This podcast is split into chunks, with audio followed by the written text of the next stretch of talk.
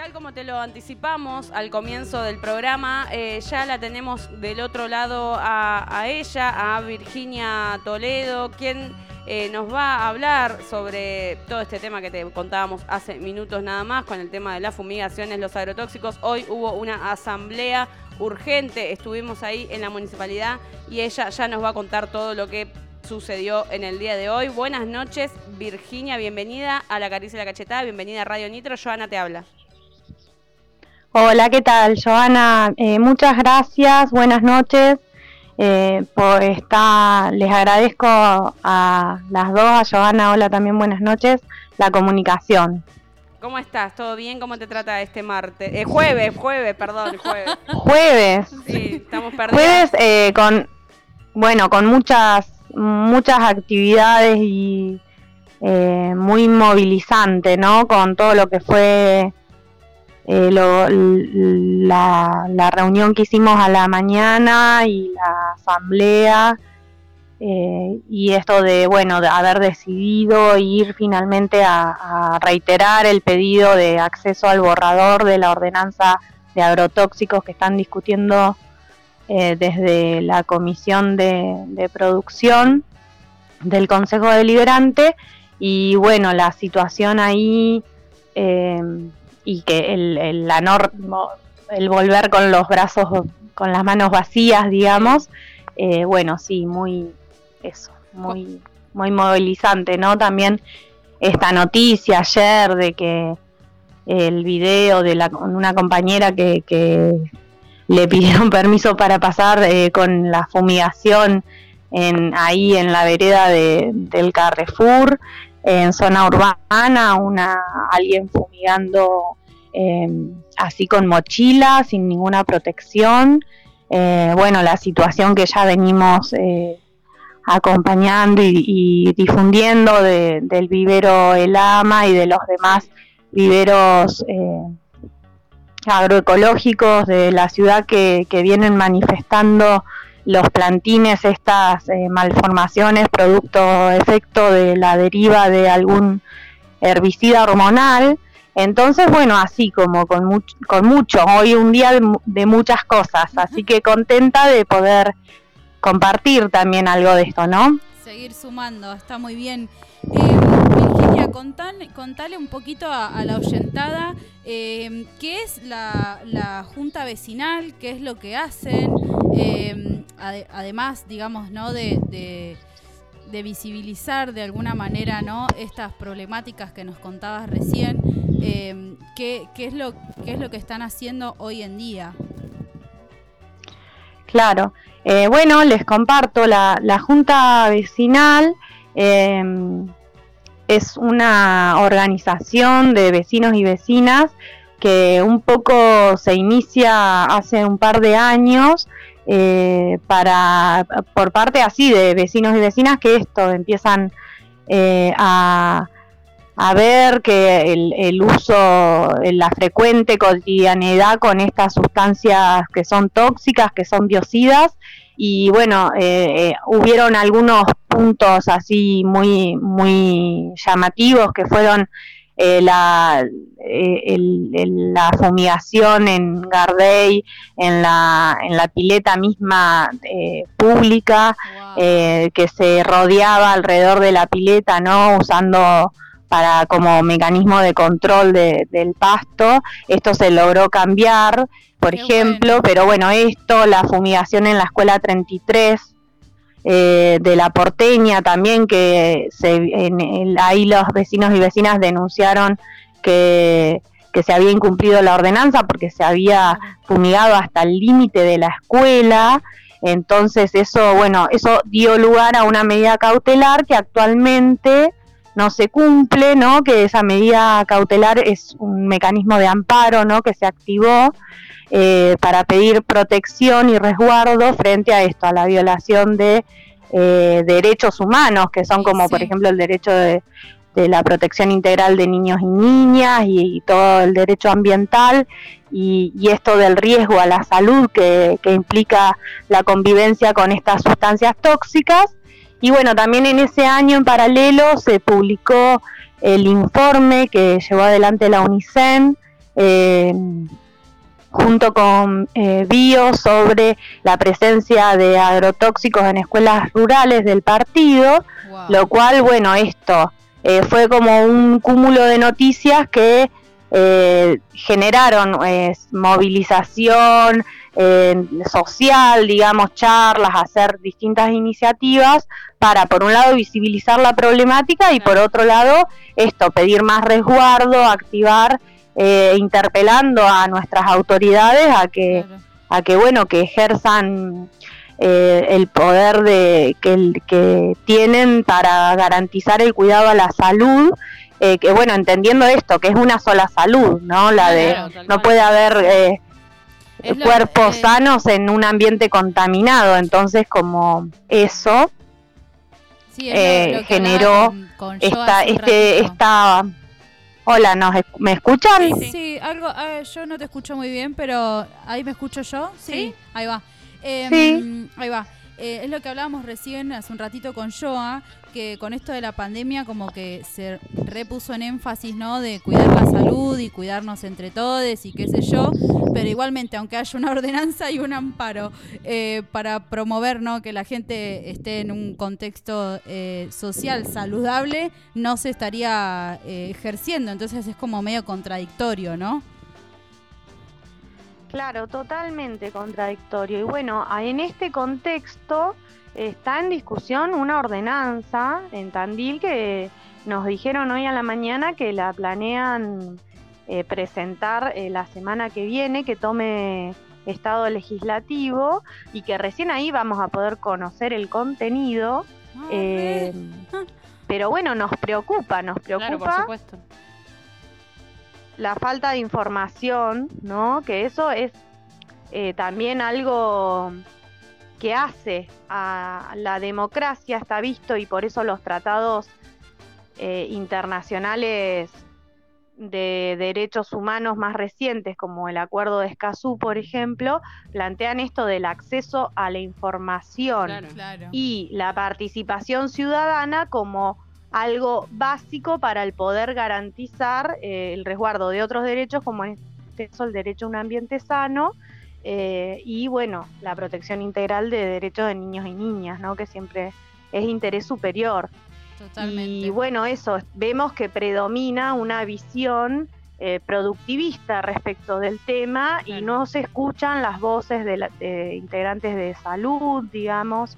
Eh, y esa perspectiva no se tiene en cuenta, ¿no? Acaba de ser publicado un informe de la Sociedad Argentina de Pediatría que alerta sobre los efectos de estas sustancias tóxicas en la salud de las infancias, porque además es como, eh, obviamente están más expuestos porque tienen menor eh, eh, masa corporal y, y, los efectos están en pleno crecimiento y bueno, es diferente, ¿no? Son más sensibles niños y niñas y bueno, los efectos eh, pueden ser eso. Eh, estamos tratando de, protegernos de daños mayores, ¿no? Sí, irremediables. Puede traer, puede traer deformaciones o enfermedades crónicas bastante fuertes, ¿o no?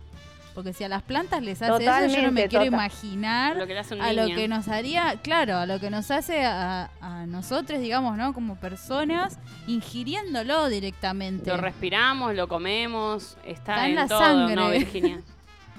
claro, eso, bueno, el tema es este, hay, eh, es, lo, es lo que venimos advirtiendo y se viene advirtiendo desde varias organizaciones eh, que ponen el énfasis en la alimentación eh, y en que, bueno, han pedido informes al SENASA, por ejemplo, eh, Naturaleza de Derechos, que es una ONG a nivel nacional, y que, bueno, da cuenta de este informe, se llama, lo titularon El plato fumigado, ¿no? Que muestra los resultados de los, por mismo por el SENASA, que es eh, el organismo de sanidad vegetal, que es quien decide sobre la toxicidad de estas sustancias y demás.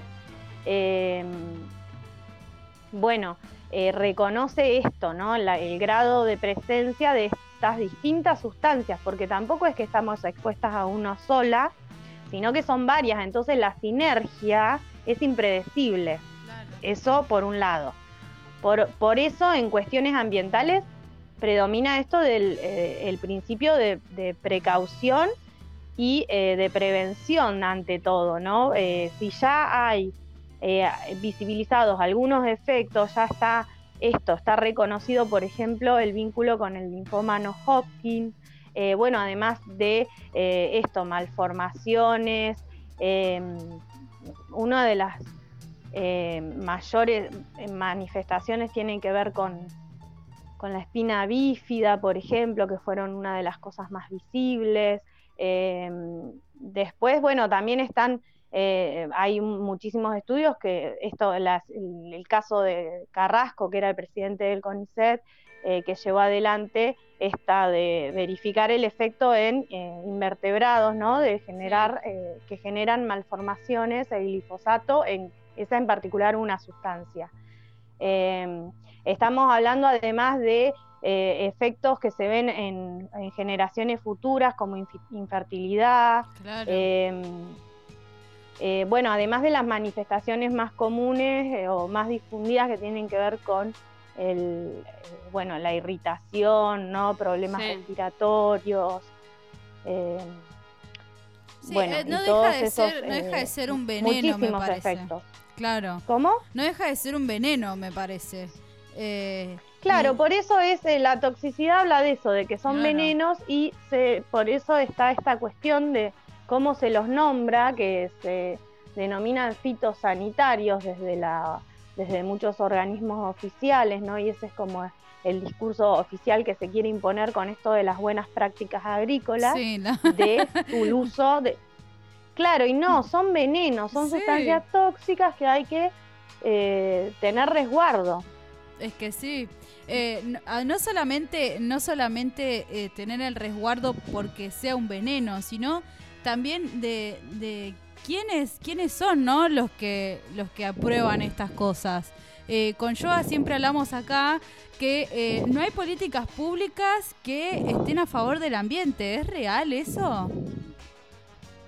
Y es real, eh, la verdad, eh, hay muy pocas, se viene intentando construir mucho desde esto, desde organizaciones vecinales, desde movimientos sociales, asambleas a lo largo y a lo ancho del país que vienen tratando de aplicar eh, esto, el derecho ambiental y la política ambiental, que es lo que dice la ley, porque en eso en Argentina tenemos una ley general del ambiente, que es una ley de presupuestos mínimos, que quiere decir que es la base que define el, Estado-nación y a partir de ahí toda norma debe, lo dice la misma ley, debe, eh, si es eh, hay algún conflicto con alguna otra norma, predomina esta norma de este nivel.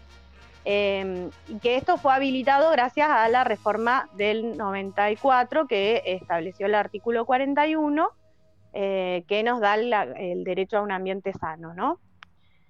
Bueno, en ese marco, como hay una ausencia de incorporación o la, cuestión ambiental se viene incorporando en la política pública, pero digamos que no es lo que predomina, sino que es más bien una respuesta a esto, a la demanda eh, de las poblaciones eh, que vienen tratando de instalar el tema y de visibilizar los daños que generan los megaproyectos, sea de este sistema de agricultura industrial denominado agronegocio, eh, que ha hecho,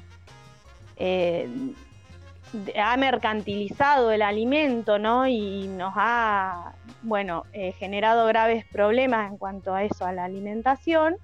Eh, y en los efectos en la salud en general y por otro lado otros, por ejemplo la megaminería, eh, hablando de megaproyectos, ¿no?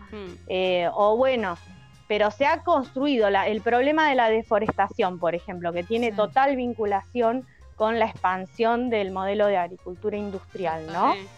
el problema de la, deforestación, gracias a la movilización de, de las comunidades, y la visibilización de los problemas del desmonte, se logró politizar el tema y construir una ley de presupuestos mínimos de ordenamiento territorial de bosques nativos. Bien, Eso eh, implementa una política ambiental. Mm. Totalmente. Y ahí eh, queda. y ahí, bueno, ahí queda en discusión si se cumple o no, cómo lo implementa cada provincia, ahí se arman muchos debates, ¿no? Después está el caso de la ley de, de glaciares, que costó muchísimo también, que también es una ley de presupuestos mínimos. Se está discutiendo actualmente la ley de humedales, muy necesaria. Y bueno, esto, por ejemplo, ¿no? ¿Qué pasa? ¿Cuántas, ¿Cuán presente está el tema humedales en la agenda política no, oficial? Ni les importa. ¿Qué les va a importar? si lo único que les importa es criar, criar animales, desmontar todo, criar animales o plantar soja para engordar animales y vender todo o, y darnos la resaca a nosotros, ¿no? claro, y entonces eso es eh, eh, lo grave, ¿no? De que temas tan importantes que hacen, al, eh, más en una pandemia que estamos atravesando, que está o sea, esto hay trabajos científicos que plantean el origen zoonótico de este tipo de, enfermedades, ¿no? Y por ende ya, ya habíamos tenido algunos indicios eh, de, enfermedades que no habían adquirido la dimensión de esta pandemia, pero bueno, eh, estamos transitando esto producto de que las especies pierden los virus pierden ecosistemas, ¿no? Están perdiendo lugar de, habitar, ¿no? Entonces buscan nuevos refugios y bueno, ahí somos seres eh, portadores en eso. Pero eso tiene que ver con el avance de este modelo uniformizante, ¿no? El que expulsa a la población del campo y que tiene esta visión eh, de megaproyectos que se imponen sobre los territorios orientados por lo general a esto, a la exportación. Y ahí viene el discurso de obtener divisas y eh, como eso es lo que se valora y se pondera. Bien. Y no se discute, no se discute, perdón, agrego una cosita más. por favor, es que estamos regidos por el capitalismo también, ¿no? Claro, pero es eh, una cuestión de, dependencia, ¿no? Porque este modelo está totalmente dominado por las corporaciones transnacionales. Y estos insumos eh, se pagan en dólares, los agrotóxicos puntualmente, ¿no? Entonces es un ciclo, un círculo vicioso en eso. Eh, que hay otras, hay alternativas. Siempre. Hay otras propuestas de ordenamiento territoriales posibles, ¿no? Que no impliquen el uso de veneno. Bien, Virginia, como para pasar un poquito en limpio, eh, nos están fumigando no solo en el campo, sino también en la ciudad, eh, sin ningún tipo de escrúpulos, están envenenando literalmente a nuestros pibes y a nuestras pibas. Eh, hay una ordenanza que, por lo que decís, se quiere legislar la semana próxima, pero a espaldas de la gente, a espaldas de, del pueblo. ¿Cómo se sigue ahora? ¿Qué es lo próximo que se hace? Eh, bueno, vamos a estar el jueves ahí, en paralelo a la sesión, eh, y estamos alerta, movilizándonos probablemente. Eh, bueno, vamos a pedir el acceso al borrador ni bien podamos. Y pedir a eso, a que haya audiencia, que haya participación ciudadana. Vamos a estar pidiendo eh, que, se abre, eh, que se abra el debate social así, integral del tema. Bien, ¿dónde eh, podemos estar al tanto de, todas las movidas y movilizaciones? ¿Están en redes como Junta Vecinal? ¿Está también la, Asamblea de Tandil? Sí, no nombré a la Asamblea todavía, pero bueno, en el marco de, lo difícil que es discutir este modelo y por las urgencias que nos convocan en, este, en estos tiempos, eh, decidimos como junta, además eh, del tema fumigaciones, convocar y llamar a un espacio más amplio. Entonces está eh, la junta vecinal, que la pueden seguir en redes y en Instagram por un ambiente saludable, Tandil, y también está la asamblea Tandil por, un, por un Tandil sin trigo transgénico ni agrotóxicos, que ahí incorporamos el tema también para discutir los transgénicos, ¿no? que es la otra parte de este modelo eh, biocida que se impone sobre los territorios y acá en Tandil en particular, y que esto nos viene enfermando, contaminando y creemos que es necesario construir otra política, sí, desde la participación eh, ciudadana sobre todo. Te agradecemos mucho. Así que el jueves también. Te agradecemos mucho, Virginia, por esta comunicación. Eh, vamos a estar al habla. Contás con los micrófonos acá de La Caricia y la Cachetada, de Radio Nitro, para lo que necesiten. Y bueno, nos estaremos viendo en las calles o donde sea necesario. Bueno, bárbaro. Muchas gracias a las dos y que tengan buenas noches. Igualmente para vos. Igual. Así pasaba Virginia Toledo.